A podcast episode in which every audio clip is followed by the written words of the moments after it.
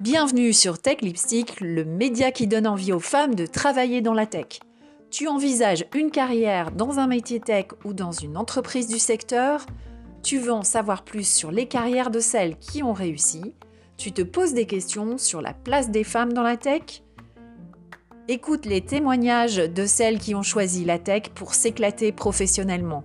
Elles sont CEO, COO, CTO, développeuses, ingénieurs, product managers. Il y a aussi des interviews d'experts et de recruteurs et plein d'infos sur le blog de techlipstick.com. Tu peux aussi rejoindre la communauté en suivant la page LinkedIn de TechLipstick.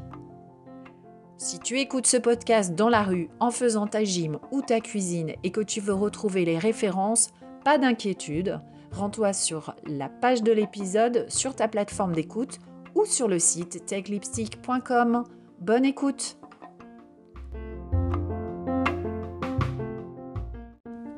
C'est une première dans Tech Lipstick. Aujourd'hui, je vous propose une conversation avec un homme. Milan Boigard se destinait à l'administration publique et a plongé dans la tech avec sa première application. Si je l'ai convié dans ce hors-série, c'est pour parler de son école de formation au no-code et de son engagement pour la parité. Nous avons un peu débordé sur le sujet du no-code qui nous passionne tous les deux il n'en reste pas moins que ces nouveaux outils sont une opportunité formidable de se lancer dans la tech et de construire des produits pour soi ou pour ses clients. En plus, Milan est un entrepreneur accompli et en profite pour donner ses conseils. Pour vous repérer, n'hésitez pas à aller sur la page du blog dédiée à l'épisode. Bonne écoute Milan, bienvenue sur euh, Tech Salut Aurélie, merci beaucoup pour l'invitation. Ouais, merci d'être là. En tout cas, euh, on, va, on va avoir plein de, plein de choses à se raconter tous les deux. Euh, on, on a eu l'occasion de se, voilà, croiser euh, dans cette nouvelle communauté pour moi qui est celle du no-code hein, et dans lequel toi, tu es depuis longtemps. Donc, tu vas avoir plein, plein de choses à me raconter là-dessus. Je vais te demander déjà de te présenter succinctement. Tu connais le principe et après, on rentre plus dans les détails sur ce que tu fais et puis sur évidemment euh, ton expérience. Carrément. Eh ben, écoute, euh, encore merci pour, euh, pour l'invitation. Je m'appelle Milan Bogard, j'ai 33 ans et je pourrais dire avant tout que je suis entrepreneur. Aujourd'hui, j'ai fondé une boîte qui s'appelle Uncode School et qui propose en fait des bootcamps no code, des formations no code. On va avoir l'occasion de, creuser un petit peu plus ce sujet, mais voilà comment je me définis entrepreneur, 33 ans, no code. Génial. Alors, euh, est-ce que pour euh, nos auditeurs et auditrices, tu peux définir euh, rapidement le, no-code alors, définir rapidement le no-code. je pense que l'image que tout le monde en a, c'est probablement le fameux un peu glissé-déposé mmh. qu'on peut en avoir sur un peu des sites comme, comme Wix ou même dernièrement comme, comme Canva. Euh, ou même Elementor sur WordPress. Je me permets de citer des, points un petit peu techniques, comme ça, euh, je me dis que les personnes auront l'occasion un petit peu de regarder euh, ce que ça donne. Les références. Et, carrément. Et, c'est un peu l'idée qu'on en a. globalement, le projet, c'était de se dire, est-ce qu'on ne pourrait pas, avec ces nouveaux outils, faire en sorte que, que les, les personnes en fait, qui ne sont pas développeurs arrivent à créer des nouveaux produits en fait, je crois que ce qui m'intéresse, en fait, c'est surtout que le no-code, pour bien le définir, il faut comprendre historiquement euh, ce qui s'est passé, euh, ce qui s'est passé avant.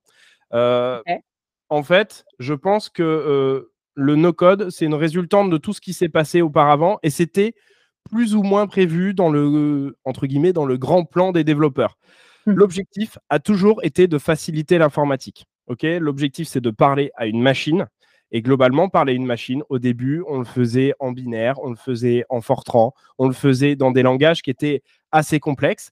Et l'objectif a toujours été finalement d'abstraire ça, parce qu'en fait, pour un humain, c'est hyper compliqué de comprendre euh, comment est-ce qu'on peut interagir avec une machine et comment est-ce qu'on peut prendre en, charge ce langage. Et la réalité, c'est qu'aujourd'hui, on voit que l'informatique, le numérique, a pris une énorme place dans notre vie et on est obligé d'avoir plusieurs personnes, enfin plusieurs personnes, j'allais dire plutôt des, des, millions de personnes qui sont capables de communiquer avec ces, euh, avec ces machines. Et le problème, c'est que tous ces langages qui étaient avant présents sur le marché, euh, ils sont quand même encore difficiles d'accès pour la plupart des gens, pour euh, ce qu'on appelle le commun des mortels. OK? Ça, c'est quelque chose qui est très difficile. Même si aujourd'hui, par exemple, il pourrait y avoir une sorte de guéguerre un peu marrant en disant, quand d'un côté, on a des développeurs Fortran et euh, d'un autre côté, on a des gens qui font du JavaScript. Euh, ceux qui font du Fortran disent que le JavaScript n'est pas un vrai, un, vrai langage. Et c'est assez marrant parce qu'on peut avoir aussi une sorte de guéguerre pour toutes les personnes qui font en fait du JavaScript et qui disent ah bah non, mais le no-code et ces outils-là, c'est pas un vrai langage. La réalité, c'est que juste c'est une résultante de l'histoire.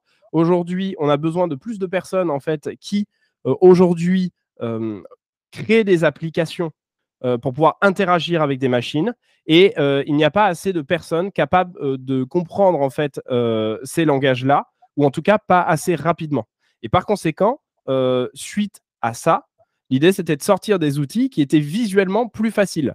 Parce que moi, la manière dont je définis un peu ces outils no-code, c'est que ça ressemble, pour, pour, le faire facilement à quelqu'un qui connaîtrait rien du tout, c'est comme si vous aviez en fait des slides, un PowerPoint, et que vous ensuite mettiez visuellement sur, euh, sur, euh, bah, sur, un, sur un site web, en fait, que vous mettiez visuellement différents éléments pour pouvoir créer euh, une application web. Et l'idée, c'est surtout en fait de non plus coder en langage en, langage machine en fait, mais mmh. de coder en langage quasiment naturel. Je prends un exemple comme Bubble et je me permets de, de donner aussi encore des, des petites euh, des, des, petites références. Euh, le, principe en fait de Bubble, c'est ce qu'on appelle donc du coup de la programmation visuelle.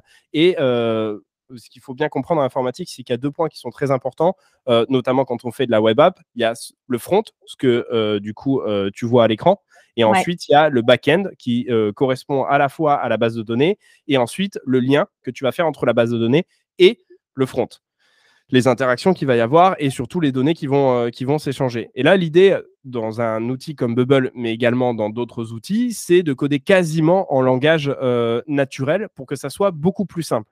Et en fait, du coup, le no-code, c'est simplement le projet technologique de dire que euh, la techno euh, le, fait de créer des web apps ou le fait de, créer en fait des, euh, bah, des, des, technologies ou le rapport qu'on a à la machine est beaucoup plus simple aujourd'hui parce que tu as des outils qui viennent simplifier et abstraire la complexité technique qu'il y avait auparavant. Je, voilà, je, voulais faire ce point historique parce que, parce que finalement, définir le no-code comme ça, on a l'impression, certes, que c'est une révolution, mais en fait, ça a toujours été le projet de l'informatique. Tu prends Excel, euh, c'est du no-code entre guillemets avant l'heure, puisque avant, euh, on se, euh, bah, les, tableaux étaient rentrés en, fait à la main, et, on, codait ça. Et, en fait, pour moi, c'est juste la, la, suite de l'histoire.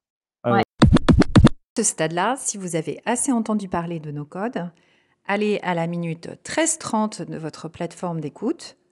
Et puis bien sûr, si vous voulez continuer la conversation sur le no-code, laissez dérouler tu vois, Emmanuel Strachnok, là, que j'ai interviewé, le, le, CEO euh, et le cofondateur de Bubble, il dit euh, le no-code, notre projet, c'était de rendre possible euh, pour des gens qui ne savent pas coder, des choses qui demandaient de savoir coder il y a encore quelques temps, en fait.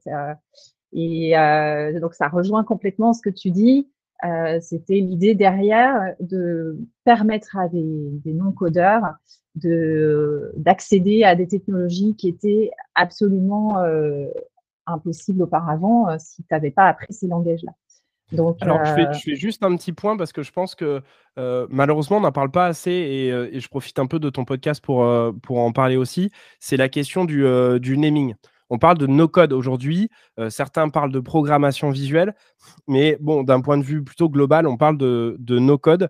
Je pense que le terme n'est pas vraiment euh, finalement approprié parce que déjà, le fait de mettre no devant, il y a une connotation très négative qui donne finalement, on, dit, on, a l'impression qu'en fait, il y a le code au-dessus et il y a le no-code euh, en dessous. La réalité, c'est que déjà, ça va dépendre de ton projet. Donc, il n'y a pas de question de système de valeur, en fait. Et c'est ça le souci, c'est qu'aujourd'hui, euh, le terme no-code implique un système de valeurs en fait en tant que tel d'un point de vue étymologique, pardon. Et donc, je pense que ça, c'est un problème parce que effectivement, tu peux dire, bon, bah, est-ce que c'est vraiment des trucs bien? Ce que je fais si jamais je fais du no-code alors que les vrais font, du code quand même. Donc, du coup, tu n'es pas vraiment un vrai si jamais, si jamais tu fais du no-code. Et ça, c'est, je pense que c'est un, problème aussi pour le développement un peu de la filière. c'est aussi de trouver des termes qui valorisent ce qu'on peut faire avec ces outils no-code, avec ces outils de programmation visuelle. Et la valorisation, vient du fait que c'est pas parce que on parle de no-code que c'est facile. Effectivement, pour reprendre ce que disait Emmanuel, c'est bien parce que ça rend l'informatique plus accessible, mais ça ne veut pas dire que c'est simple. Tu vois, tout à l'heure, je t'ai parlé de back-end, je t'ai parlé de front-end. À minima, si tu veux vraiment faire sérieusement du no-code pardon, si tu veux vraiment faire sérieusement du no-code, si tu veux en faire de manière professionnelle, si tu n'as pas une culture web, si tu ne comprends pas ce que c'est que des API, tu ne comprends pas comment s'insèrent les différentes données et, comment est-ce qu'elles communiquent entre elles, ça me paraît très compliqué de faire ça à un niveau professionnel. Alors oui, pour faire juste peut-être, tu as une épicerie et tu as juste envie d'avoir une sorte de brochure en ligne, ça, ça va le faire. Mais aujourd'hui, je pense que, et c'est l'occasion de ce, podcast, mais, mais, aussi de ce que je pense sur, ce podcast, c'est de parler des professionnels, en fait. Et au bout d'un moment, et, au bout d'un moment, l'accessibilité, euh, il ne faut, il faut pas mentir aux gens. Euh, effectivement, c'est plus simple de s'y mettre, mais si on veut s'y mettre sérieusement, il y a quand même du travail à fournir. Et typiquement, pour reprendre Bubble et terminer dessus, Bubble, c'est un outil qui est absolument incroyable, dont je suis fan et d'ailleurs dont on forme en fait à, chez Uncode School. Mais par contre, on ne le cache à personne. Il y a une courbe d'apprentissage qui est liée certes à l'outil, mais qui est liée aussi à, la compréhension du web. Euh, et, et, je pense que là, en parlant de ça, c'est peut-être la raison pour laquelle euh, euh, moi, je ne parle pas vraiment de no-code, en fait, ni de no-codeur, mais plutôt de product builder. Peut-être qu'on y reviendra. Et c'est pour justement donner une dimension plus valorisante parce qu'il parce qu'il y en a une, en fait, euh, à ces outils, outils no-code, plutôt que d'utiliser le terme no-code en, lui-même. Mmh, je comprends. Et effectivement, je, voulais réagir à un point euh, que je trouvais très intéressant, c'est il y a de toute façon un besoin de transformation numérique. Tu parlais euh, justement de l'épicerie qui nécessite en fait qu'on ait des outils qui soient beaucoup plus simples et beaucoup plus accessibles parce que tous les besoins ne sont pas complexes. C'est-à-dire que en fonction de ton projet, ça va être parfaitement suffisant. Et moi, j'en fais partie. Tu vois, mon, site euh, TechLipstick, il est construit avec Wix. C'est absolument suffisant au stade où j'en suis. Et en tout cas, ça permet de démarrer, d'avoir quelque chose qui fonctionne rapidement. Et puis, ben, en fonction effectivement du projet, de le faire évoluer et peut-être euh, de s'attaquer à d'autres technologies et de se faire aider ou de se former. Et ça, on va en reparler. Euh, donc, merci beaucoup pour ce, toutes ces précisions. Je pense que c'est euh, c'est vraiment important de comprendre ce mouvement qui, comme tu l'as bien expliqué, et finalement va dans le sens de l'histoire parce qu'on a absolument besoin de plus de personnes qui savent ben, développer des applications sur le web. Euh, je voudrais revenir sur euh, un petit peu quand même sur ton parcours. Donc euh, aujourd'hui, tu es entrepreneur, tu as donc une école. Je voudrais que tu nous en parles. Et puis quand même un peu rapidement, tu nous expliques les étapes qui t'ont conduit à, à être là où tu en es aujourd'hui, parce que je crois que tu n'as pas fait d'études d'ingénieur, donc euh, qui toujours euh, un point qui revient moi souvent sur la table, c'est ah oui, je suis pas ingénieur, alors euh, travailler dans la tech, il y a un syndrome de l'imposteur, enfin voilà. Exactement. Euh, ouais, le, parcours d'un entrepreneur ou d'une entrepreneuse, en règle générale, il, est jamais linéaire. On a toujours une courbe sinusoïdale, en fait, dessus. Et je fais partie de, ces gens-là. moi, j'ai un profil à la base plutôt de, plutôt littéraire. pour le faire rapidement, en fait, moi, j'ai fait une, j'ai fait une, euh, j'ai fait une prépa, euh, une prépa littéraire. Euh, mon objectif à moi, ce que j'ai l'habitude de rappeler, c'est que moi, ce qui m'intéressait, ce n'était pas au début l'informatique ou autre, c'était que moi, je voulais faire l'ENA. Donc, c'était l'objectif que, que j'avais, donc l'École nationale d'administration. Et c'était ce qui m'intéressait, c'était les grands corps de les grands corps l'État. et donc, pour ça, moi, j'ai en fait une, une, licence de philo, un master en droit. Et, et bon, je me suis rendu compte quand même assez rapidement que, que l'ENA, euh, malheureusement, il fallait, euh, c'était, c'était pas pour moi. Et, euh, et c'est pas grave, sauf que il s'est avéré que c'est en droit, je me suis quand même en fait finalement, au bout d'un moment, en fait, pas mal ennuyé. Et à un moment donné, j'ai eu envie en fait de, de faire une application mobile. parce que bah, c'était ce qui, m'avait paru intéressant et en fait je me suis vraiment pris, je me suis vraiment pris au jeu dessus euh, j'ai commencé en fait finalement à demander d'abord à un copain d'essayer de voir si ça l'intéressait, s'il pouvait la, coder pour moi, parce que juste j'en avais besoin. C'était une application de musique, mais vraiment un truc très basique. On n'était pas sur la Startup Nation avec, euh, avec je vais lever des fonds, ni rien du tout. Euh, j'avais 23 ans. bon, bah tu vois, je t'ai dit, j'avais 33, c'est il y a 10 ans. On parlait pas de, de, tout ça. L'écosystème n'avait rien, à, rien à voir. Et, et bah, du coup, mon pote, en fait, ce qui se passe, c'est que ça le chauffe pas des masses. Et du coup, je me dis, bah, est-ce que je peux apprendre à faire ça. Mmh et j'ai fait à peu près comme toutes les personnes en fait qui euh, se mettent à apprendre. Euh, tu finis sur euh, le, site du zéro qui est aujourd'hui Open Classroom. Et puis j'ai commencé en fait à, coder dessus pour voir si j'arrivais à faire des choses. C'est avéré qu'en fait en une semaine j'ai réussi à développer un, un, site assez simple et je me suis dit en fait je crois que c'est ça que je veux faire de ma vie parce que c'est juste incroyable. Bon le problème c'est que du coup j'avais déjà fait des études de droit etc. Donc bon bref je termine euh, finalement mes études de droit à Assas. Je me rends compte que le droit, c'est exactement, c'est pas ce que je veux faire. Et du coup, je fais une dernière année en fait au CELSA quand même pour rassurer mes parents et leur dire que j'ai un master 2 qui va bien, euh, du coup, en communication, en informatique au CELSA. Étant donné que c'était une bonne école, bon, bah, du coup, comme ça, tout le monde était content. Sauf que, en fait, ce qui se passait, c'est qu'à côté, moi, je prenais déjà, en fait, finalement, de la prestation pour faire des sites, en fait, à des, à des clients des gens que je rencontrais. Et, franchement, mes, mes, premiers sites, euh, euh, voilà, c'était des trucs que je facturais 1500, euh, 2000 balles. Et j'étais hyper content. Je pensais même pas qu'on pouvait, qu'on pouvait faire des trucs comme ça à l'époque. Moi, il n'y a, personne dans ma famille qui faisait ça. Et du coup, je me suis dit, bon, bah, ça marche. Les gens ont l'air d'être intéressés. Puis, du coup, je vendais des sites à côté. ce qui s'est passé, c'est que pendant ensuite un an, été product manager en fait en, en agence sur des projets e-santé. Et bon, euh, rapidement, je me suis rendu compte que finalement, je gagnais correctement ma vie en fait en étant euh, en, étant en, ouais, en étant en étant freelance que c'était quelque chose en fait qui m'intéressait beaucoup plus euh, de développer euh, euh, des, projets. J'aimais vraiment ce côté, ce côté technique et j'aimais ce côté entrepreneurial. Et alors pour te la faire courte ensuite, c'est là que vraiment cette dimension entrepreneuriale est venue en fait vers moi. c'était à l'époque où j'ai eu la chance en fait de pouvoir tester ce qu'on appelait les, Google Glass. Les Google Glass, c'était des lunettes. Un peu dire de réalité augmentée en fait qu'avait sorti euh, Google. Ça avait fait pas mal de bruit en fait euh, euh, à l'époque et j'ai fait partie des trois personnes en France qui, qui, ont pu, qui ont pu les tester. Donc moi j'ai monté un blog en fait dessus pour faire un peu mes retours. Et puis aujourd'hui tu vois on parle beaucoup de métaverse etc.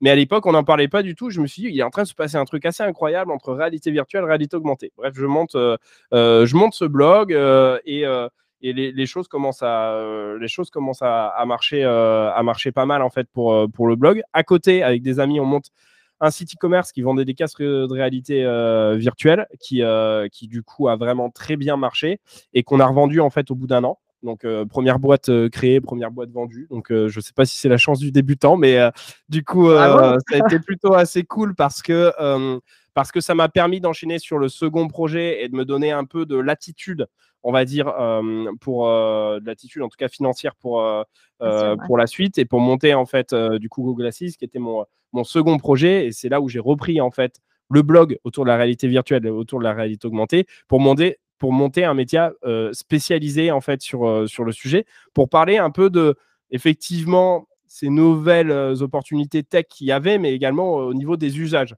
tu vois, euh, je t'ai dit, j'ai une licence de philo et ce qui m'intéresse, c'est pas juste de réfléchir parfois euh, un peu de manière brute, mais c'est d'essayer de prendre un petit peu de recul aussi sur ce qui se passe, sur les usages, etc. Euh, et, bon, bref, on finit par faire un média qui marche très bien, dans lequel effectivement on a un business model qui est tourné autour de l'événementiel, de la location de de, de, bah, de casques aussi de, de casques et Ah de, de techno parce que en fait nous on avait accès à des technos que d'autres personnes euh, n'avaient pas. Donc ça, ça permettait aussi de, de, de prêter à certaines entreprises. Et puis euh, on a une on a une, une partie également agence en fait qui faisait de la création de contenu. Euh, boîte qui a marché pendant euh, 4 ou 5 ans qui a également euh, très bien marché. Et, euh, et donc euh, donc voilà. Et pour terminer dessus ce qui s'est passé c'est que euh, le, il y a eu le Covid. Mm. Et, et le Covid a un peu changé la donne parce que c'était un peu le moment où on avait besoin de. Tu sais, au bout d'un moment, quand tu as fait une boîte pendant 5-6 ans, tu, tu te poses un petit peu pour savoir si euh, ce qui se passe. Le Covid était un peu une période propice à ça. J'avais besoin de, de prendre un peu de recul en fait sur, euh, sur, ce, sur ces sujets-là. Et euh, ce qui m'intéressait, moi, euh, bah, c'était, vraiment la tech parce que moi, j'ai continué à faire pas mal de tech en fait et de développement euh, entre temps. C'était des trucs qui m'intéressaient bien. Et donc, je me suis demandé qu'est-ce que je pourrais faire d'intéressant qui serait à cheval entre la tech, l'éducation et la formation parce que ça, c'était des choses que j'aimais, que j'aimais beaucoup. Et, et, et, du coup, je me suis demandé en fait s'il y avait quelque chose d'intéressant à faire. Tu vois, des, des bootcamps de code, en fait. Euh, moi, j'ai enseigné aussi la tech. Euh, c'était quelque chose qui, pour le coup, euh, était déjà, il y avait, c'était déjà blindé en fait, donc il n'y avait pas d'opportunité dessus. Et, et, en fait, ces outils no code, c'est des choses qui sont un peu arrivées pendant le, pendant le confinement. Il y avait plein de gens qui sortaient des applications alors qu'ils n'étaient pas développeurs à l'origine. Et c'est à Ouais. ce moment-là que ça a commencé un petit peu à pop. Donc j'ai commencé à regarder parce que en fait pour la plupart de mes clients que, j'avais lorsque je faisais euh, lorsque je faisais du dev, la réalité c'est que oui, il y a parfois où je développais vraiment de A à Z et il y en a d'autres parfois bah, tu utilisais un petit Zapier, euh, euh, tu utilisais un, un, petit plugin euh, et, euh, et, en fait on parlait pas de no code, c'est juste qu'il y avait des outils qui permettaient de le faire sans finalement avoir besoin en fait de développer des, des choses compliquées. Et au, départ, dis, c'était, euh, je, je sais, au départ, c'était des outils finalement pour aider les développeurs un peu. Ouais. Ouais, personne parlait de personne parlait de no code, on, on, parlait pas vraiment de programmation visuelle non plus. En fait, il y avait pas de il y avait pas de mots. Je pense que le, le côté no code, c'est un peu le, le, côté marketing en fait qui, euh, qui est venu euh, qui est venu derrière, mais c'est des outils qui nous facilitaient la vie et qui évitaient de, surtout de, de, refaire ça. Mmh. Et du coup, je me suis dit ah tiens, on arrive dans un moment où ces outils-là sont matures pour, euh, pour avoir des choses. C'est à ce moment-là que, que, que j'ai découvert Bubble, euh, que je me suis mis vraiment à Webflow, euh, que j'ai commencé à regarder des. Euh, alors Zapier, ça je l'avais déjà vu pas mal, mais, plus des Integromat qui sont aujourd'hui Make, tous ces outils-là. Et j'ai commencé un peu à regarder, à faire mes premiers projets en fait dessus pour voir ce que ça donnait. Et ce que je me suis dit, c'est que je voulais en fait plutôt partir, euh, non pas sur le côté agence, puisque finalement, ce n'est pas quelque chose qui me plaisait euh, euh, particulièrement, mais sur la partie éducation. Moi, j'ai toujours eu un intérêt en fait de, de transmission. mon père est prof, donc c'est un peu de famille, ouais. de famille ce, cette volonté de, de, de transmission. Et, et, du coup, je me suis dit qu'il y avait quelque chose d'intéressant à faire avec, avec la formation. Et, euh, et, donc, euh, voilà comment j'en suis arrivé à, à cette troisième boîte aujourd'hui qui est euh, Uncut School. Alors, génial. Il y, a un, il y, a un point qui me, qui me frappe, hein. c'est que tu étais quand même donc, dans une aventure entrepreneuriale déjà très tôt, et pour autant, tu continues en fait à enfin c'est pas à te former, tu continues à avoir la curiosité d'aller voir d'autres outils, de t'intéresser à ce qui t'entoure. Euh, ça, c'est quand même un truc que je retrouve chez beaucoup de personnes qui évoluent dans la tech. C'est euh, une espèce de curiosité insatiable hein, qui fait qu'ils euh, ne se contentent pas de, de ce qu'ils ont, euh, mais ils vont toujours aller chercher euh, finalement des solutions en se tournant vers, vers ben, effectivement d'autres outils et d'autres éléments. Ouais, euh, ça c'est euh, ça c'est très vrai. Euh, je pense que il y a deux personnes dans le monde. Il y a des personnes qui font de la veille et des personnes qui ne font pas de veille. Et, et, et ça c'est un vrai problème. Moi je pense que les gens ils devraient, ah ouais.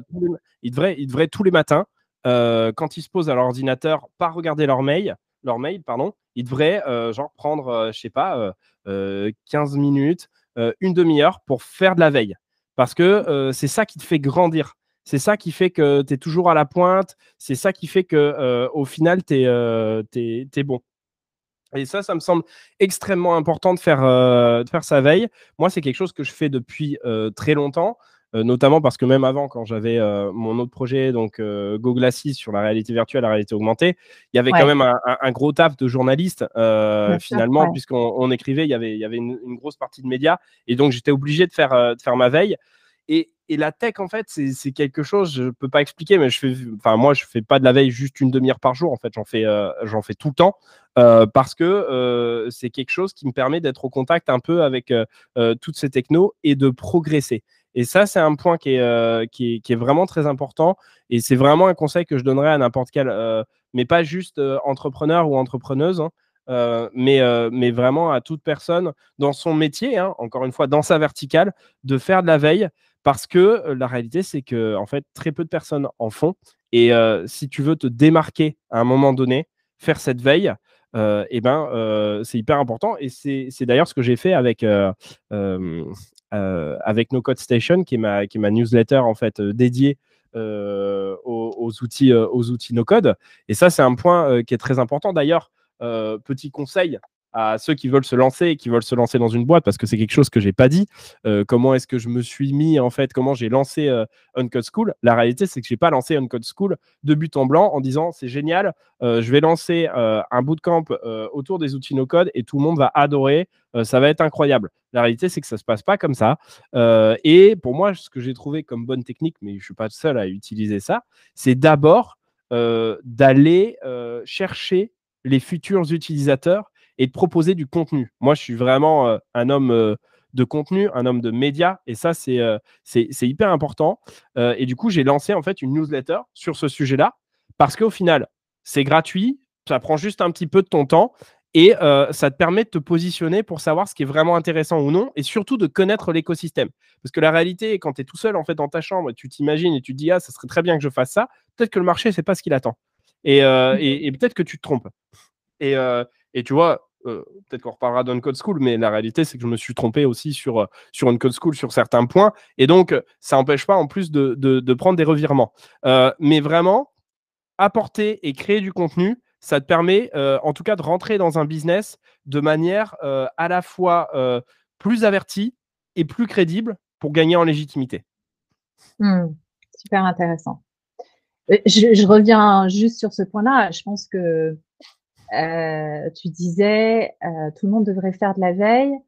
Alors c'est vrai que tu peux être euh, expert dans ton métier et très bien, ou ou avoir, je connais aussi des gens, leur boulot c'est alimentaire et leur passion elle est ailleurs, tu vois. ce que je veux dire c'est que on n'est pas obligé de se challenger non plus tous les jours. C'est vrai que dans un métier, même si tu es comptable, c'est quand même intéressant d'aller voir euh, les applications qui se font euh, parce que euh, tu peux trouver des solutions pour ton quotidien qui sont qui vont apporter beaucoup à toi, à l'entreprise, même si attention il y a aussi quand même la peur du remplacement, c'est-à-dire que bah, ce que tu fais aujourd'hui à la main, peut-être que demain c'est un logiciel qui va pouvoir le faire et tu vas perdre ton job.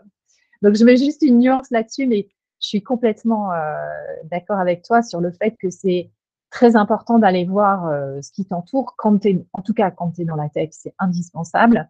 Et puis euh, effectivement de s'ouvrir à d'autres choses quand tu veux notamment lancer un business, faire ton ton mapping et ton panorama de ce qui existe autour de toi. Et je retiens ce que tu disais sur le fait que tu t'étais pas lancé sur euh, euh, attends, sur les bootcamps, voilà, les bootcamps euh, de code, là, pour le coup, euh, parce que parce que c'était déjà un endroit où il y avait énormément d'offres, hein, si j'ai bien compris. Ouais, c'est ça, exactement. Exactement. Je pensais pas pouvoir apporter dans cet univers-là quelque chose de particulièrement intéressant. Il y avait déjà des, des bootcamps qui le faisaient très bien. et je pense qu'aujourd'hui, euh, c'était pas quelque chose qui, qui pouvait être intéressant. Et puis la réalité, c'est que je pense que, et là, si on y vient sur ça, en tout cas, les bootcamps de code, former des gens en neuf mois, enfin en neuf mois, si c'était en neuf mois, non, 9 semaines, mois, semaines. C'est plutôt en, en deux mois, entre deux à cinq mois, des gens au code. Bah, la réalité, c'est que derrière, c'est quand même très, très, très, très, très compliqué de trouver du travail.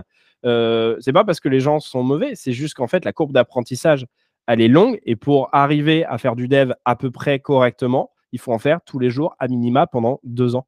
Et ça, tout le monde n'est pas prêt non plus, tu vois, euh, mm. à le faire. Et je pense que c'est là où, par contre, les outils no-code ont vraiment l'intérêt, c'est qu'elles enlèvent une partie de la difficulté liée à l'abstraction. Ça ne veut pas dire que c'est facile, encore une fois, je, répète, mais il y a quand même une accessibilité qu'il n'y a pas dans le code, euh, pour être très honnête. Et c'est sûr que ça réduit le temps d'apprentissage, clairement. Et donc, euh, et donc, euh, donc ouais, là pour le coup, il y avait quelque chose de beaucoup plus intéressant à, faire et, à réaliser sur, sur, sur du no-code, étant donné qu'en plus, il y avait personne dessus. Et c'est ça qui est assez marrant, et c'est ce que je retrouve dans mon aventure entrepreneuriale que, j'avais au final avant sur la réalité virtuelle, la réalité augmentée, c'est d'arriver au début d'un marché et de se dire, écoute, tu vas essayer de faire partie des personnes qui réfléchissent à ce marché et qui essayent de faire ce marché. Donc, tu vas faire des choses qui sont pas top, et puis tu feras peut-être des choses qui sont intéressantes. Et il va falloir naviguer dessus. Euh, et, ça, j'aime bien être au début un peu de ces nouvelles choses pour essayer de proposer des choses parce que je trouve que euh, c'est là qu'on s'amuse quand même en, tant qu'entrepreneur, je trouve. Alors justement, on peut peut-être y venir quand même. Qu'est-ce que, propose Uncode School? Comment tu démarres dans le no-code? Euh, En tout cas, comment tu démarres bien? Parce que c'est vrai que tu peux bidouiller euh, dans ton coin euh, sur un site comme sur une offre comme Wix ou mais très vite, très vite, tu atteins des limites quand même. Donc, donc moi, en tant que nouvelle dans le dans l'univers no code, ça m'intéresse de savoir comment comment on fait. Ouais, alors, euh, comme je te disais, Uncode School, donc c'est euh, une école qui propose euh, une formation donc, aux outils no-code, mais on a une vision qui est un peu particulière par rapport au, au, marché et qui commence, je vois, en plus à, à prendre, à gagner de, de, plus en plus. C'est que nous, on a cette notion, je t'en parlais tout à l'heure, de product builder. On considère en fait que les personnes qui aujourd'hui utilisent les outils no-code d'un point de vue professionnel doivent également avoir cette dimension produit. D'accord? Et c'est pour ça qu'on n'utilise pas le terme no-code, mais qu'on utilise le terme de product builder parce que c'est quelque chose qui euh, nous semble en fait euh, beaucoup plus pertinent par rapport au marché, à la fois entre ce, qui est attendu et ce qui est euh, la réalité de, ce que font les personnes qui aujourd'hui utilisent les, outils no-code.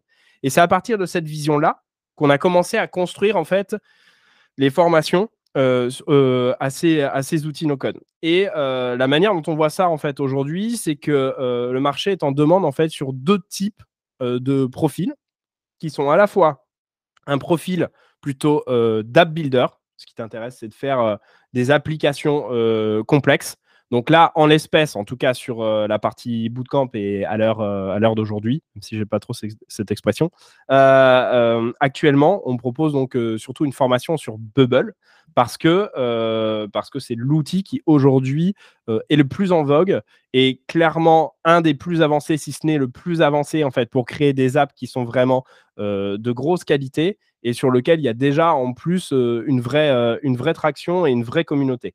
Euh, donc ça, c'est la première des choses. Et la seconde, en fait, c'est plus euh, sur euh, des outils no-code qui sont plutôt opérationnels. opérationnels, donc on appelle ça Ops. L'idée, c'est que en fait, en entreprise, parfois, enfin parfois, c'est-à-dire plutôt souvent ou voire tout le temps, tu te rends compte qu'en fait, la gestion des, des, opérations et des process, eh ben, elle est souvent faite un peu à la mano. Et en fait, il y a beaucoup de gens qui perdent du temps euh, sur des tâches à faible valeur ajoutée, alors qu'elles pourraient faire différemment. Et, euh, ce qui est intéressant euh, finalement dans la partie Ops, c'est que l'objectif en fait du ou de la Product Builder, c'est d'essayer de redonner du sens au travail des personnes qui sont en entreprise et de se dire concentrez-vous sur les choses pour lesquelles vous êtes là et arrêtez de vous concentrer sur des choses qui ne servent à rien. Traitez vos mails, enfin, euh, ranger ses mails, faire des copier-coller euh, issus d'un formulaire dans un tableau Excel, relancer des gens, etc. Je, donne juste des, petits exemples un peu bêtes, générer des documents ou des trucs du style. Ça, c'est n'est pas des choses en fait qui sont intéressantes quand tu as fait euh, quand fait du droit, que tu fais que tu sales, que tu fais de la communication. C'est pas ça qui est passionnant dans le métier, c'est plus le côté euh, stratégique, les difficultés un peu techniques que tu peux avoir sur un problème juridique ou autre chose. Mais euh, ça n'a pas de ça n'a pas de sens de se dire ah tiens, je vais essayer, je, passe deux jours en fait par mois par exemple, à ranger mes mails parce que quand ils arrivent, en fait, c'est un peu dans le désordre et c'est pas bon. Et en fait, typiquement, deux jours d'un juriste en entreprise, c'est quand même beaucoup d'argent, tu vois, à la fin. C'est beaucoup d'argent. Et si jamais tu as beaucoup de juristes et qu'en plus de ça, tu as beaucoup de BU, en fait, où tout le monde est, dedans, ça commence à faire beaucoup, beaucoup, beaucoup d'argent. Et nous, ce qu'on pense, c'est qu'aujourd'hui, il y a des profils dont le job pourrait être justement de gérer, en fait, ces ops. Et donc, on a finalement essayé, en fait, de proposer des formations dans lesquelles, en fait, le terme de product builder est toujours là. Que tu fasses des ops ou que tu fasses de l'app builder, pour moi, tu es forcément un ou une product builder, mais ensuite tu as une spécialité. Une spécialité, soit tu es product builder bubble specialist, soit sinon tu es product builder ops specialist. Et ça, c'était un point qui est important. Et d'ailleurs, on pourra rajouter probablement par la suite peut-être même des spécialités parce que euh, bah, c'est des choses qu'on va voir euh, sur la manière dont, dont évolue le marché. Aujourd'hui, c'est ce, qui est, vraiment en demande. Et, j'avais vraiment en fait cette, euh, vision d'essayer de proposer en fait un naming qui soit entre guillemets, euh, enfin le plus clair possible pour pouvoir donner en fait un rôle à un métier à ces personnes qui ensuite se lancent sur les outils no code et avoir un cadre et une vision, euh, une vision claire. Et tu vois, je voulais, tu vois, j'ai fait du droit et en règle générale, bah, on dit que que il y a plusieurs métiers dans le droit, mais souvent ce qui se passe, c'est que tu fais un cursus de droit en tant que juriste et ensuite tu choisis une spécialité tu choisis une spécialité droit pénal, euh, droit administratif, mmh, droit mmh, mmh. financier, etc., droit de l'entreprise. Et donc, euh, je, voulais un petit peu penser en fait ces cursus et ces parcours autour d'un métier phare qui était celui de product builder et ensuite proposer des spécialités en fonction de d'une part ce qu'attendait le marché et de l'intérêt des, personnes. Typiquement, la différence par exemple entre une personne qui fait du bubble ou une personne qui fait de l'ops, bah, la question de l'UX UI, euh, donc euh, c'est-à-dire euh, l'expérience utilisateur ou, tout ce qu'on ce qu'on peut voir d'un point de vue visuel en fait sur sur pardon sur un écran. Ça, tu vois, c'est c'est des choses qui intéressent moins l'ops parce que c'est des choses qui, qui, vont être différentes. Donc là, on va voir en fait des distinctions qui vont commencer à arriver. Et le plus important, c'est vraiment toujours dans cette vision des outils no-code d'un point de vue professionnel, de les voir sous la dimension produit. Euh, parce que c'est vraiment là euh, qu'on va attendre euh, on va dire, le ou la product builder au tournant et qui va peut-être se distinguer effectivement d'un ou d'une développeur sur le marché qui, qui, lui est sur d'autres créneaux et un peu moins sur le créneau produit, me semble-t-il. Voilà. Ce qui est intéressant, tu sais, à, quoi ça me fait penser alors Plus sur la partie Ops, ce que tu appelles Ops. Ça me fait penser un peu à ce que tu fais quand tu fais un projet de, en fait, de refonte de processus. Euh, tu sais, moi, j'ai fait une formation Lean Six Sigma. Euh, c'est un, truc hyper intéressant parce que quand tu t'intéresses vraiment à la manière dont les gens travaillent, tu vois qu'il y a des gaspillages énormes. Des gaspillages, euh, alors, selon l'industrie dans laquelle tu es, si tu es dans les services, souvent du temps, il y a d'énormes pertes de temps. Et, euh, et donc, il y a cette dimension euh, process, compréhension du processus et analyse du processus. Ça, est-ce que c'est quelque chose que tu amènes avec la formation? Parce que construire un produit pour un produit, euh, enfin, si tu comprends pas la, mécanique derrière et si t'aides pas les gens à réfléchir à la mécanique derrière, tu es d'accord avec moi, ça va pas servir à quelque chose. Complètement d'accord. Et ça, c'est un des vrais points que j'ai envie et qu'on amène en fait avec la formation. Euh, c'est pas cette dimension geek. Et je le sais parce que je me réfrène moi-même parce que finalement, euh, j'ai toujours envie euh, de, de, geeker euh, et d'essayer les derniers trucs, juste d'essayer le petit concept. Mais la réalité, c'est qu'en fait, tu fonctionnes jamais souvent en, en vase clos. Tu es toujours dans une équipe, tu réponds à des besoins et tu n'es jamais tout seul. Et donc, en fait, la, question de la méthodologie, de comment est-ce que tu mets en place ton projet, comment est-ce que tu cartographies tes process mmh. en, euh, en interne et le fait de comprendre ça, c'est une part très importante en fait du métier. C'est sûr que les outils sont pas toujours simples à prendre en main et il, faut, il faut pratiquer vraiment pour arriver à le faire. Mais si jamais tu n'as pas compris les besoins, bah, tu vas être dans le vide, en fait. Euh, ça, ça ne sert à rien. Et donc, vraiment, dans le bootcamp, il y a vraiment une partie qui est liée à la cartographie de process, qui est liée au produit pour comprendre, en fait, ce que vous allez faire. Et ensuite, ce qui va se passer, c'est qu'effectivement, on fait des challenges et on fait des projets pour, se mettre dans les outils pour répondre à ces problématiques-là. Donc ça, ça paraît, ça paraît normal. Mais vraiment, cette dimension cartographie process, si elle n'était pas là, je pense que ça enlèverait énormément de valeur en fait au bootcamp, parce que l'idée, c'est pas juste de faire un bootcamp où il y a quelqu'un qui est allé sur YouTube, qui a pris les meilleures vidéos, qui dit vous les suivez dans cet ordre-là, et, euh, ça va. Ça n'a aucun, euh, ça n'a aucun sens, parce que d'ailleurs, en plus, la plupart des vidéos YouTube, et ça on pourra en parler pendant longtemps, je pense qu'elles sont faites euh, pas tellement d'un point de vue méthodologique,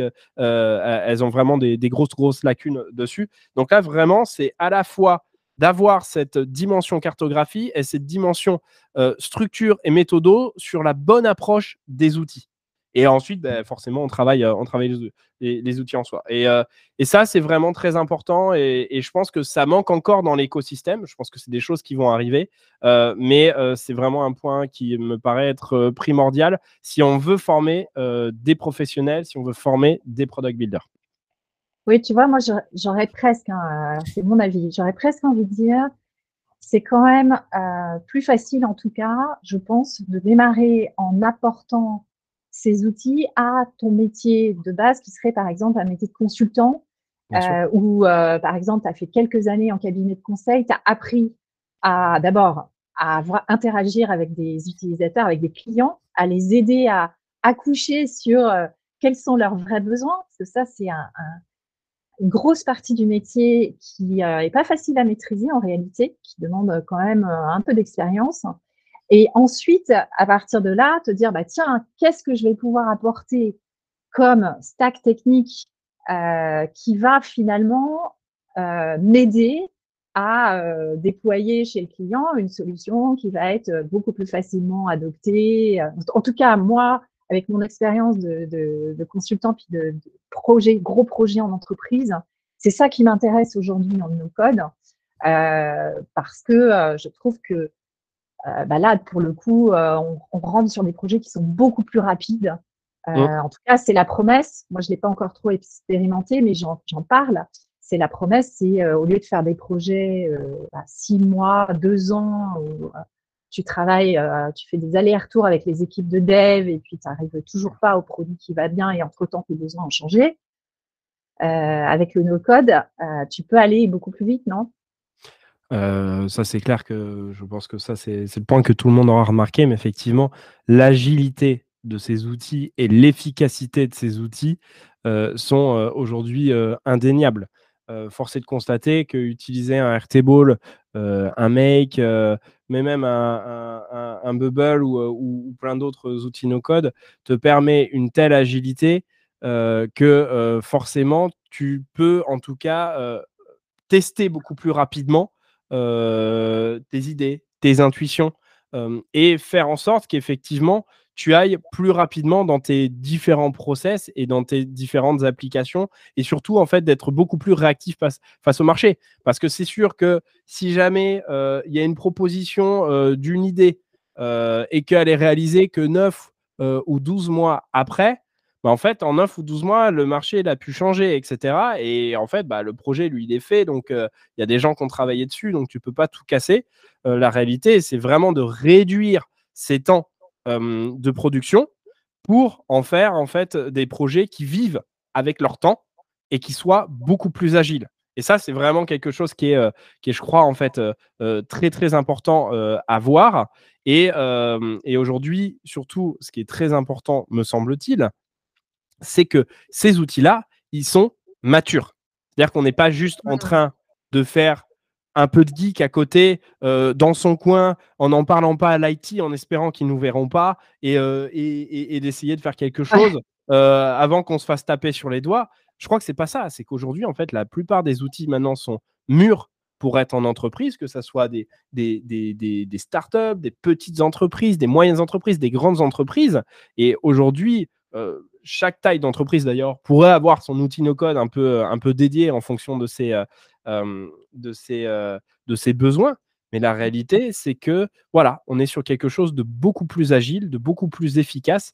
Et c'est vraiment un point à garder en tête. On n'est pas seulement sur ce qu'on appelle des MVP, c'est des minimal viable product. Donc, c'est des produits en fait qu'on ferait, finalement qu'on jetterait après parce qu'on dirait bon, bah, c'est du no-code. Donc maintenant, vu que ça marche bien, on va le faire en fait sur du code.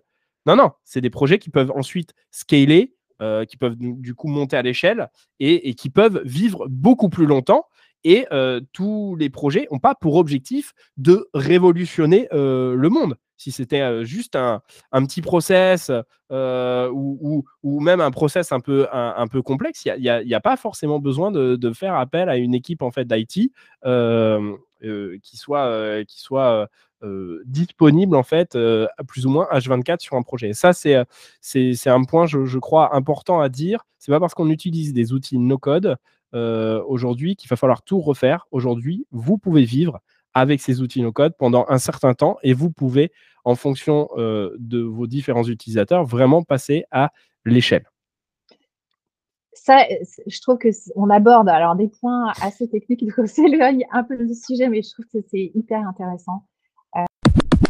Je vous l'avais dit, on est passionné du no-code. Donc, c'est reparti pour 8 minutes de discussion sur le no-code dans les entreprises. Si vous voulez passer, vous pouvez euh, directement aller à la minute 48 où on reparle de parité dans la tech. Euh, quitte à ce qu'on on, prolonge à un autre moment. Euh, je pense qu'une des objections euh, qu'auraient certainement des services IT, en tout cas en, en grande entreprise, on est obligé de travailler avec l'IT, notamment pour des questions de sécurité et euh, de sécurité des data et ça, enfin des données. Et ça, c'est un point euh, sur lequel euh, tu penses que les, euh, on a suffisamment de, maturité, enfin les outils no code ont suffisamment de maturité? Alors, de mon point de vue, ça va dépendre de quel outil no code on parle. Aujourd'hui, la plupart des outils no code professionnels ont conscience à 2000% que la question de la sécurité, en fait, elle est très importante. D'accord? Mais la question de la sécurité, elle se situe en fait à deux niveaux en entreprise. Il y a le niveau informatique. Donc, est-ce qu'il y a des failles, il y a des bugs dans lesquels en fait euh, un hacker ou une hackeuse euh, pourrait aller et euh, compromet finalement la sécurité informatique. Et là, que ce soit en fait des outils no code ou que ce soit du code, la réalité c'est que la problématique reste la même. Si jamais l'application elle est mal pensée mmh. à la fois sur son front et son back, il y a des difficultés dessus. Il faut savoir que sur les outils professionnels, en tout cas, il y a des équipes qui sont sur le pont pour faire en sorte qu'il y ait le moins de bugs possible et que la sécurité soit la moins compromise. Et ensuite, il y a la seconde question, et ça, dans la sécurité, dans la cybersécurité, on ne pourra pas vraiment, ça, va être plus compliqué, c'est le risque humain. Et le risque humain, euh, tu vois, euh, typiquement, là, je, voyais, en fait, Uber s'est fait compromettre ses données, en fait, euh, dernièrement, parce qu'en fait, il y a quelqu'un qui a récupéré les codes d'un freelance qui a bossé chez Uber euh, et, ils ont eu un problème dessus. Mais là, on est typiquement sur un problème euh, humain. On n'est pas sur un problème, euh, un problème technique. Et je pense qu'en fait, bah, les outils no-code, aussi bien que le code, ont aujourd'hui les mêmes problématiques. Ils sont très mûrs et aujourd'hui, tu peux vraiment bien protéger tes données. et, et est, force, est, de constater qu'aujourd'hui, on est sur des problématiques qui sont, les mêmes, que sur, du code. Donc, il n'y a pas de raison qu'on ne les traite pas de la même manière et avec la même euh, valeur, j'ai envie de dire. Mmh. Complètement d'accord. Euh, je pense que bon, ça, ça va, ça, ça va faire partie des, des, des due diligence euh, des équipes IT de toute façon. Moi, j'ai déjà été contactée par des acheteurs de, tu vois, dans des grosses boîtes qui disent, bah, on voudrait bien faire rentrer des outils non code dans notre portefeuille. Euh, et leur question, c'était plutôt, bah, par où on commence, comment on se renseigne.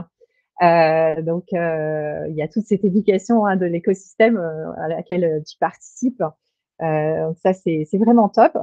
Je veux réagir sur un point, tu t'en rends certainement pas compte, mais il y a, il y a, il y a deux minutes, tu as dit hacker, hackeuse. Et je sais que la question de, de, la parité et de la diversité est quelque chose qui, te tient à cœur. Et mmh. j'aimerais bien qu'on en parle parce que bah, c'est aussi mon, mon, propos, donc euh, d'avoir plus de femmes aussi euh, dans ces métiers-là. Euh, donc ça peut être notre, notre suite. Oui, effectivement, c'est un point qui, qui pour le coup m'est apparu en fait assez évident parce que venant en fait du monde de, la tech, ayant développé pendant, pendant plusieurs années, je me suis rendu compte qu'en fait, bah, la plupart des personnes avec qui j'avais affaire, c'était quand même en majorité euh, des hommes. Et je me suis demandé euh, pourquoi euh, finalement il y avait il y avait cette difficulté-là. Et, en fait, je pense que c'est un problème qui est lié à notre culture, sur le fait qu'on considère que les femmes vont plus en littérature et, les hommes en, et les hommes en mathématiques, ils font des choses techniques. Et, ça, c'est un gros problème en fait de, de notre société que, à titre personnel, je n'accepte pas du tout. Et je me suis dit, je fais pas une boîte à impact avec Uncode School. Je fais un business euh, euh, et, je monte une mmh. boîte comme ça. Mais ça n'empêche pas, c'est pas parce que tu fais un business que tu peux pas avoir des valeurs et essayer de les transmettre en fait avec cette boîte. Et je me suis dit, ok, les outils no code aujourd'hui, c'est quand même en, un sens une nouvelle manière euh, de, faire de l'informatique. le côté technique est quand même un peu plus caché ou en tout cas plus abstrait. du coup, essayons de rebattre les cartes et disons aux femmes la même chose que ce qu'on dit aux hommes, c'est allez-y. Et, euh, et, ça, c'était un vrai point sur lequel j'ai fait attention chez, euh, chez Uncode School. Je pense que c'est un, un, un, combat de tous les jours. Hein. C'est pas, euh, il suffit pas de le décréter pour que, pour que ça fonctionne.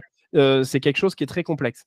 J'ai essayé de, de, de, faire en sorte, par exemple, et ça, pour le coup, c'est une vraie distinction, je pense, de Uncode School par rapport à d'autres personnes, même d'autres bootcamp code ou autres, c'est que la plupart euh, de ce qui est rédigé sur mon site est rédigé à chaque fois pour parler aux hommes et aux femmes. Tu vois, quand je parle de professionnel, c'est professionnel le. Tu vois, euh, il y, a toujours cette manière-là. Alors, j'ai il y a eu beaucoup cette question d'écriture inclusive ou, pas. La réalité, c'est que je veux que tu sois un homme ou une femme. Tu te dises pas, euh, c'est une écriture où on a l'impression qu'on va, on va, faire un bootcamp d'hommes et du coup, il n'y a, y a, pas de, a pas de femmes dessus. Et donc, je me suis dit déjà sur l'écriture, sur la lecture, sur la première approche que tu as de Uncut School quand tu arrives, l'écriture était importante. Euh, encore une fois, moi je suis issu d'une formation littéraire, donc euh, je pense que euh, du coup ces sujets-là ont de, ont de l'importance.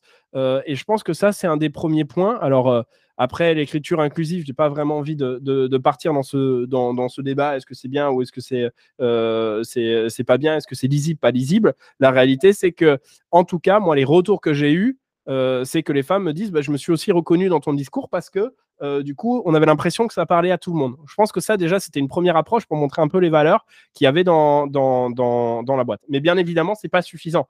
C'est pas suffisant parce que s'il suffisait d'écrire en inclusif pour recruter des gens, je pense que ça serait. Et donc, ça reste encore difficile euh, de, de, recruter, de recruter des femmes parce qu'il faut leur faire comprendre. Alors, des femmes, mais même, même des gens, hein, enfin, gérer un bootcamp no code, c'est pas si simple que ça parce que on parle quand même d'un sujet qui, certes, euh, dans le micro-cause, mais l'écosystème tech commence à prendre de l'ampleur, mais quand même, pour la plupart des gens, c'est quelque chose qui est quand même assez abscon et c'est quelque chose qui est encore très niche. Euh, et étant donné que, tu vois, euh, je te parle de product builder, il y a, y a, un métier qui est en train de se faire dessus, mais qui est vraiment aux prémices, bon, bah, ça rend les choses quand même un petit peu complexes. Et donc là, l'idée de la diversité, c'était à la fois de l'avoir euh, sur le recrutement, donc de donner envie aux femmes d'aller sur ces sujets tech, et euh, également de faire en sorte en fait que euh, la formation soit également, soit également en fait aussi donnée par des femmes. Et je vais faire un, vrai mea culpa que, que j'ai peut-être pas fait vraiment en, en public. lors de mon premier bootcamp, c'était génial parce qu'il y avait une vraie parité on était 10, il y avait 5 hommes et 5 femmes. Je me suis dit, go life, euh, euh, c'est incroyable. Euh, voilà, je pense que j'ai réussi et c'est parfait. Et la réalité, c'est qu'à la fin, pour avoir discuté avec des personnes, ils m'ont dit, bon, le bootcamp était certes très bien, mais je ne me suis pas toujours reconnu en fait dans les intervenants et les intervenantes parce qu'il y avait beaucoup d'hommes. Et c'est là que je me suis dit, effectivement, tous les intervenants de mon bootcamp, c'était que des hommes. Et en fait, c'était quelque chose d'inconscient. C'est-à-dire que tu as beau vouloir avoir une bonne volonté et vouloir bien faire les choses, finalement, tu te rends compte qu'en fait, à un moment donné, tu loupes aussi des trucs dans, ta boîte. Et donc, ça, c'est quelque chose qu'on a aujourd'hui changé, en fait, euh, sur le, bootcamp que je te présentais. J'ai vraiment essayé d'instaurer une parité homme-femme parce que. Euh, faut aussi faire comprendre aux femmes qui arrivent en fait dedans qu'elles ne sont pas juste en train euh, de, de, prendre ce qu'un homme est en train de leur donner, mais il y a aussi des femmes en fait qui font ça et de savoir se reconnaître dans des figures qui sont plus proches. Et, euh, ça, c'était vraiment un sujet qui était très important. Et d'ailleurs, en plus, finalement, je m'étais donné une barre qui était très très haute, qui était celle de recruter autant d'hommes que de femmes, alors qu'en fait, la vraie facilité, c'était peut-être d'abord de recruter en fait les intervenantes sur, sur, sur le sujet. Et, et ça, c'était un vrai point. Donc, je pense qu'une vraie formation aussi paritaire, c'est à la fois effectivement sur le fait d'essayer de donner de la diversité à tes profils et de donner de la diversité à tes profils de formateurs et de formatrices pour qu'il y ait des figures dans lesquelles les gens se, se reconnaissent. Et je pense que voilà, la question de la diversité et de l'accès des femmes au no-code, c'est un combat qui est quotidien. il il faut jamais baisser la garde et il faut sans cesse se remettre en cause. Hein. Je, te disais, j'ai fait des erreurs euh, sur euh, avant. Et merci les, et, l'objectif, c'est de, de progresser et c'est pas de, de, progresser tout seul. C'est aussi savoir prendre les retours, savoir avoir un petit peu d'humilité et, et, surtout en fait se remettre en question pour, pour avancer et surtout montrer qu'en fait aujourd'hui ces outils no code ils sont accessibles aux femmes. Pour autant, alors, je ne sais pas si tu as écouté euh, l'épisode que j'ai enregistré avec Carole David, que tu connais. Euh, c'est un sujet hyper complexe. Euh, on, pourra encore en parler. Il y a la question de, de la place des femmes dans les médias, de la place des femmes en tant que speaker. On, on, a le no-code Sonic qui arrive. Mm. Je suis une des rares speakers. Il, y a, il, va y avoir peu de femmes, peu de femmes sur scène. Euh, donc, euh, ouais, je crois que, en tout cas, en tout cas, à ton niveau, euh, c'est génial de d'avoir cette conscience-là et de montrer l'exemple aussi à d'autres entrepreneurs et et je, je, t'en remercie parce que je pense que il faut inspirer et on a besoin aussi de, de, justement des hommes pour ça. Euh, et puis il y a aussi la question bien sûr de la, la, la confiance que les femmes peuvent avoir euh, sur le fait de prendre en main des outils techniques. Euh, tu vois, Carole, elle s'est beaucoup intéressée à Notion. Mmh. Parce que Notion, euh, c'est un outil qui a une communauté où il y a beaucoup, beaucoup de femmes. Et c'est un outil qui est très utilisé par les femmes. Et la raison qu'elle avance, c'est que, alors déjà, ils ont un site qui est très marketé ils ont, euh, c'est pas, vraiment genré en fait, tu vois, mais quand même, il y a beaucoup de personnages qui peuvent se référer à du féminin. Et l'autre chose, c'est qu'ils ont dit à leurs utilisateurs, c'est un peu comme le McDo qui dit venez comme vous êtes. C'est-à-dire que Notion, en fait, c'est utiliser l'outil comme vous voulez. Ils n'ont pas mis de contraintes euh, ou de même de, de, de, guide sur comment tu devrais utiliser euh, Notion et ce que tu devrais en faire. Et donc, en fait, il y a plein de femmes qui se, voilà, qui ont commencé à l'utiliser pour, euh, mais même pour faire leur liste de courses, pour faire, tu vois. Donc, euh, il n'y avait pas de contraintes techniques. Et ce qu'elle disait hyper intéressant, c'est que le jour où Notion a lancé son API, il y a commencé à y avoir dans la communauté des échanges beaucoup plus euh, techniques et des hommes qui ont commencé à dire ouais, alors pourquoi tu fais pas ça comme ça? Pourquoi tu fais pas, euh, tu vois, pourquoi tu vas pousses pas l'outil plus loin? Il peut faire beaucoup plus, euh, tu vois. Donc, et donc il y a des femmes qui se sont mis en retrait en se disant, bah, en fait, je me sens, je me sens plus trop euh, à l'aise pour poser des questions parce que avant c'était, tu vois, hyper ouvert, c'était et et, ça, je trouve que c'est hyper intéressant parce que même si tu t'intéresses, toi par exemple, quand tu fais un post sur LinkedIn, mmh. euh, peut-être que tu vas avoir, si, tu regardes la nature de ce que tu dis, peut-être que tu vas avoir plus de réactions d'hommes ou de femmes, tu vois. Alors écoute, euh, c'est très intéressant parce que j'étais en train d'y penser, effectivement. Euh, j'ai pas du tout regardé sur LinkedIn euh, le nombre de personnes qui, s'il y a plus d'hommes ou de femmes qui s'intéressent euh, à mes postes. Euh, mais la réalité, c'est que oui, encore une fois, je pense que. Alors, je ne sais pas si je fais des postes d'hommes, tu vois, enfin, je ne le voyais pas du tout comme ça. Mais certes, je fais des, des, des postes que j'essaye de faire un peu techniques parce que je pense que c'est comme ça que tu deviens aussi pro, en fait. et ça amène probablement, je ferai plus attention à ça, à avoir peut-être un peu plus d'hommes qui, qui, commentent ou qui s'intéressent à mes posts. là, faire des posts entre guillemets plus de femmes ou d'hommes, là, là, pour le coup, ça me dépasse un peu sur, sur la possibilité de, de, faire ça. Mais par contre, tu as raison. Probablement que la technique a tendance à éloigner un petit peu peut-être certaines femmes de ça. la réalité, c'est qu'il faut déjà voir en fait quel type de projet? tous les projets n'ont pas besoin d'avoir une technicité absolument incroyable, et ça, on en parlait en fait avant. Mmh. L'autre point, c'est que c'est pas parce que c'est technique que les femmes en fait peuvent pas rentrer dedans, tu vois? alors il y a une question de culture, ça c'est sûr sur le fait que bah, la technique était peut-être un certain temps en fait plutôt en tout cas réservée ou en tout cas plus réservée aux hommes qu'aux femmes. Mais c'est un peu ce que j'expliquais tout à l'heure. Aujourd'hui en fait avec l'abaissement de ces barrières et peut-être l'abstraction qu'il y a en fait tout s'apprend. Il n'y a rien en fait d'une complexité incroyable. Et moi j'ai enseigné tu vois, euh, chez Uncode School, euh, bah, on a enseigné déjà à, pas mal de personnes. Et avant ça, moi, j'ai fait aussi, euh, en tant qu'enseignant dans la tech à Saint-Plon, à des personnes, en fait, qui, du coup, des hommes et des femmes, d'ailleurs, plus de, plus de femmes que d'hommes, et, et, des personnes en plus qui venaient de milieux où ils n'avaient pas fait forcément des bacs plus 5 ou, autre. Parce que ça, c'est aussi quelque chose qui, euh, qui, diffère. C'est qu'aujourd'hui, moi, euh, honnêtement, j'essaye de promouvoir la diversité hommes et femmes, mais c'est difficile, en tout cas aujourd'hui, de tenir un business également sur l'inclusion des personnes, en fait, qui, en plus de ça, sont éloignées de l'emploi parce que bah, c'est.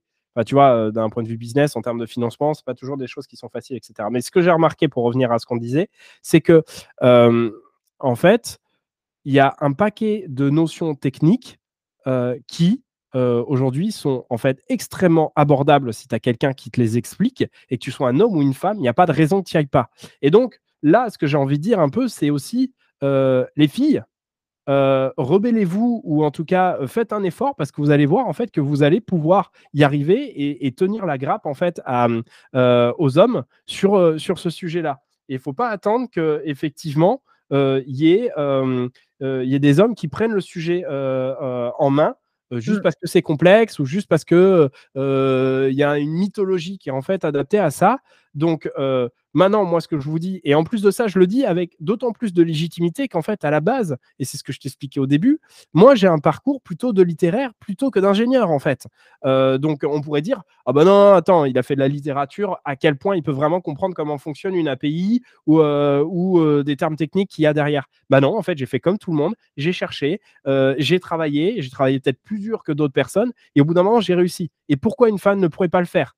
Là, au bout d'un moment, je pense qu'il faut juste prendre un peu ses, deux bras et y aller. Et je pense que les femmes ont toute leur légitimité dessus. Et maintenant, il faut, il faut, il faut. C'est vraiment le message que je voudrais faire passer parce que il, est temps, il est temps de le faire. Et surtout, il y a une très belle opportunité en ce moment. C'est vrai que sur le code, il y avait déjà tout un, un socle culturel et une mythologie un peu autour c'est triste à dire, ce que je veux dire, du geek boutonneux, euh, tu vois, qui, qui, faisait de l'informatique. Alors, c'est très triste d'ailleurs euh, pour l'informatique parce que c'est très éloigné de ça en réalité. Euh, pour l'informatique, au départ, c'était pas ça. C'était Exactement. C'était beaucoup les femmes. Hein, et en plus, en plus, et, et, là, franchement, tu vois, c'est vraiment partie, tu vois, d'une personne qui est hyper inspirante, par exemple, sur le sujet. C'est une, c'est une femme qui s'appelle Dorothy Vaughan, qui est une, une il y a un film qui est assez connu qui s'appelle Les Figures de l'ombre, dont je suis euh, absolument euh, fan. Et, euh, et, du coup, ça montre en fait trois femmes afro-américaines qui travaillent à la NASA dans un domaine en fait où elles font des mathématiques et des calculs, parce qu'il s'avère que dans les années 60, les ordinateurs ont commencé à peine à arriver. Donc en fait, les calculs étaient faits à la main. et, et donc il fallait pas se tromper, etc. Enfin bref, et donc du coup, les femmes, en plus, il y avait déjà de la ségrégation à l'époque, et en plus de ça, elles étaient des femmes. Donc là, euh, quand même, ça faisait un peu, euh, ça faisait clairement euh, double peine. Et dans le cadre de Dorothy Vaughan, c'est une des femmes en fait qui a pris en charge l'informatique à la NASA et qui s'est intéressée au langage Fortran. et en fait, c'est devenu bah, une vraie référence dans son, dans son domaine, alors que c'était un domaine à la base plutôt bah voilà, c'était de la technique, c'était plutôt réservé aux hommes, etc. Et elle a fait ça en plus en étant afro-américaine et, et en étant une femme. Et je trouve que ça, c'est des figures tech qui doivent être inspirantes. Et évidemment que peut-être que intellectuellement, c'était une femme qui était peut-être au-dessus de pas mal de capacités que peuvent avoir des gens moyens, beaucoup d'hommes compris. mais ça montre aujourd'hui que si on veut, on peut vraiment sortir en fait de, de, de, de, cette extraction, de, de, cette mythologie, ce socle culturel. Et étant donné qu'aujourd'hui, les outils no-code sont encore au début, c'est à ce moment-là qu'il faut construire et c'est à ce moment-là qu'il faut faire passer les messages. Les filles, allez-y. Je comprends que dans le code, aujourd'hui, ça sera plus compliqué, mais sur les outils no-code, aujourd'hui, on n'a pas le droit de dire ça et il faut y aller. Et ça sera une erreur euh, pour le coup de, ne pas y aller. Et je pense qu'au moment où euh, l'informatique est arrivée, on ne poussait pas forcément les femmes à faire ça, et du coup, on ne peut pas en vouloir aux femmes de ne pas y aller parce qu'elles n'ont pas été orientées dessus. Je pense qu'aujourd'hui, le monde est en train de changer, et euh, les femmes sont un peu plus poussées à aller sur des filières qui sont plus techniques. des personnes comme moi et d'autres personnes en parlent, et ça serait une erreur de ne pas y aller et, et de ne pas le faire. C'est clair. Et j'ajouterais aussi que on peut très bien euh, s'intéresser à l'industrie, aux outils, sans pour autant euh, pousser à fond la partie technique. Il faut en connaître suffisamment pour être capable euh, effectivement de contextualiser, d'utiliser la solution à bon escient, d'avoir un dialogue qui soit constructif. moi, je recommande vraiment d'avoir les mains dans le cambouis parce que je pense que c'est comme ça qu'on on arrive effectivement à saisir tout le potentiel d'un outil. Je te donne un exemple. Moi, je, je bosse là sur un outil qui s'appelle Time Tonic. Mmh. C'était assez abstrait. Et puis là, j'ai dû construire une app pour faire un, truc concret, euh, voilà, un petit reporting, euh, etc., tout automatisé en mobilité, machin. C'est comme ça que j'ai posé les bonnes questions. C'est comme ça que euh, je me suis vraiment plongée dans l'outil. Euh, tu vois, le background qu'il fallait. Moi, j'ai fait beaucoup de marketing, beaucoup de bases de données. En fait, c'était ça. C'est mon background base de données, euh, CRM, etc. m'a beaucoup aidé. Mais euh, en effet, euh, par ailleurs, j'ai pas euh, du tout. Bon, et puis c'est aussi la promesse de ces outils, c'est que si tu y mets l'effort, et je te remercie d'avoir quand même euh, mentionné aussi le travail et l'effort. Il on n'a rien sans rien, de toute façon. Euh, c'est euh, accessible. C'est pas facile, c'est accessible. Euh, et il y a des formations comme la tienne pour apporter aussi les notions complémentaires qu'il faut absolument avoir pour comprendre comment est structurée une application, ce que c'est que le front, le back, etc. Donc ça, c'est top. Euh, écoute, euh, j'en profite simplement. Donc, tu m'as parlé, tu as, une figure tech qui, compte pour toi. Euh, Est-ce que tu as quelques minutes pour me dire un bouquin que tu recommanderais, ton émission préférée, ton app favorite? Écoute, alors sur un, un bouquin, c'est toujours assez difficile parce que moi j'aime bien la lecture et, et du coup j'aurais pas mal de bouquins à recommander. Mais un qui dernièrement m'a pas mal marqué.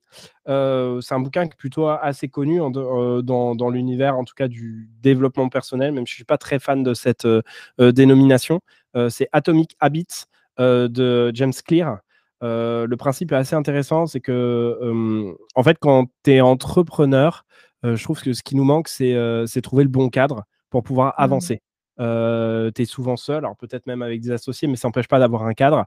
Et c'est toujours euh, assez difficile. On parle en plus, tu vois, de la question du télétravail. Bref, compliqué. Et prendre des bonnes habitudes, c'est quelque chose en fait qui peut vraiment changer ton quotidien, euh, ton mindset et, et, le fait surtout d'avancer sur tes projets pro et tes projets perso. Et du coup, Atomic Habits, j'ai trouvé que c'était intéressant parce qu'il donne plein de tips sur comment changer une habitude au quotidien plein de choses auxquelles j'avais pas forcément pensé. Et euh, l'idée, c'est pas de le résumer euh, ici, mais euh, vraiment d'encourager tes, auditeurs et tes auditrices à, aller, à aller le lire. C'est un bouquin qui est très facile, qui existe en anglais et en français. Et, ça, c'est vraiment, je, le conseille. C'est vraiment un, truc très bien. tu m'as dit ensuite. Émission préférée, quel que soit le format. Ouais, euh, émission. Alors euh, moi, du coup, j'ai pas la télé chez moi. Je suis pas un homme de la télé, euh, donc du coup, je n'ai pas d'émission télévisuelle en fait particulier. Par contre, je suis un grand consommateur de, podcasts. Donc là, je vais pas particulièrement être original en fait sur ça. J'aime bien les podcasts dédiés, on va dire, à des entrepreneurs et des entrepreneuses. Et j'avoue que il y en a un que j'écoute assez régulièrement, qui est le podcast Génération Do It Yourself de Mathieu Stéphanie, qui bon pour le coup est un peu tarte à la crème parce que maintenant tout le monde l'écoute, mais en vérité, je trouve qu'il fait, il fait, il fait, il fait très bien le travail et c'est un peu un rendez-vous d'émission que j'ai régulièrement. Et, et moi, je suis, je suis, vraiment un très très très gros consommateur de, de, de podcasts. Euh, et, c'est plus là que je, que, que je me tourne.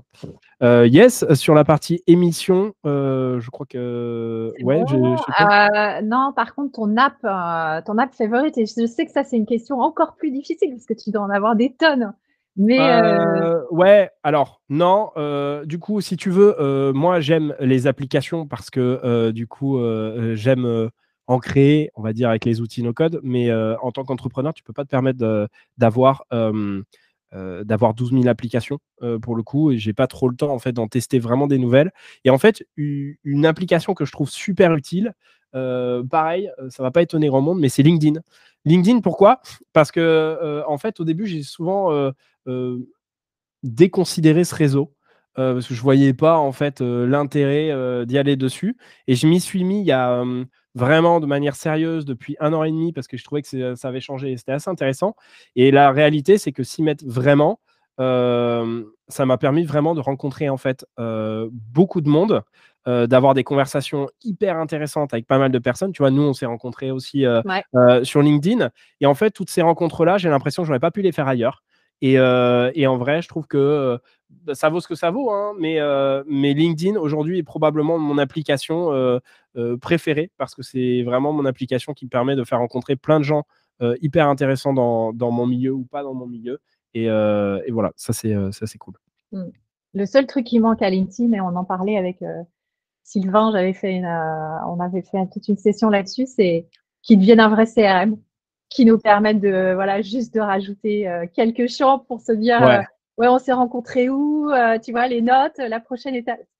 Franchement, le jour où ils font ça, moi, j'ai plus besoin d'un autre CRM. je, te, je, te, je te, laisse faire la proposition à, LinkedIn, voir s'ils ajoutent ça dans leur roadmap. T'as raison, je vais leur. Non, parce que j'ai fait. On a fait euh, toute une interview, un article là-dessus, euh, avec Sylvain, qui, a un, qui, un, gros expert CRM qui fait ça depuis toujours. Et ouais, ouais, on, on s'est dit, ouais, c'est s'ils font ça, euh, franchement, Salesforce peut se faire un, petit peu de soucis. Ça serait pas mal, ouais. Ouais, ça serait cool. Euh, dernier point peut-être, c'est la, communauté, ta commu, euh, le, voilà, le, le, truc où tu recommandes à tous ceux qui, qui veulent faire une carrière dans la tech d'être alors, il euh, y, a une communauté qui est très connue hein, sur, euh, sur les outils no-code. Hein. c'est quand même le, Slack de, de No Code France. Hein, euh, pour le coup, je pense que toutes les personnes que tu vas interviewer sur les outils no-code vont te leur sortir. Donc, c'est cool. après, moi, de mon côté, j'ai pas commencé avec ça parce qu'à l'époque, en fait, le Slack n'existait pas. Et du coup, moi, j'ai en fait ma propre communauté à côté. Notamment avec ma newsletter en fait No Code Station, on est quasiment 4000 en fait sur, sur cette newsletter. Et là, du coup, ça commence à faire euh, du monde. Donc ça, c'est euh, aussi euh, ce que j'essaye de faire, c'est d'avoir un rendez-vous en fait tous les jeudis matin sur quelques actualités no code et quelques pensées que j'ai autour des, de ces sujets-là et du marché pour que ça puisse aider en fait l'écosystème. Ça c'est intéressant. On parlait de la veille en fait, donc potentiellement, tu vois, ça c'est des choses. si t'as pas le temps de faire de la veille, bah, je fais ton travail. Et, euh, et, donc, ouais, ça, c'est une communauté qui m'intéresse énormément. Et puis ensuite, il y a la dernière, qui est celle, en fait, des alumni Uncode School. L'objectif, c'est que de passer dans ma formation, c'est pas juste finalement avoir un temps de passage quelque part et d'avoir appris des choses, c'est qu'il y ait une suite euh, et que ces personnes-là, en fait, ils puissent trouver euh, un travail, des missions et surtout se réaliser avec la formation qu'ils ont fait. Parce que je pense que le travail de la formation, c'est un travail qui est très particulier euh, par rapport aux autres. C'est pas juste de l'offre et de la demande, c'est aussi une expérience.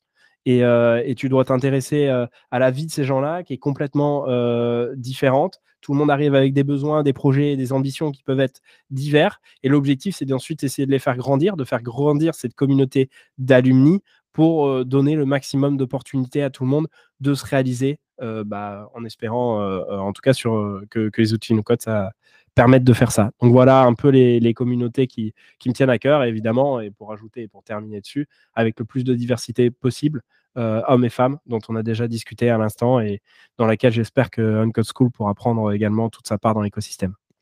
Eh ben, merci Milan. Merci, ce sera le mot de la fin en tout cas. Merci à toi pour, euh, merci pour l'invitation. Et, on va pouvoir euh, faire passer les messages. Super. Eh ben, un grand merci pour, pour l'invitation Aurélie. Et du coup, je te dis à très bientôt. À bientôt. Cet épisode vous a plu? N'hésitez pas à le partager et à suivre la page Tech Lipstick de LinkedIn. J'ai besoin de votre soutien pour continuer ma mission de faire connaître et aimer la tech pour y attirer davantage de femmes. La semaine prochaine, je ferai la synthèse des épisodes consacrés aux tech makers que sont Gwenaël, Salomé, Valérie, Camille et Milan. Très belle semaine à vous.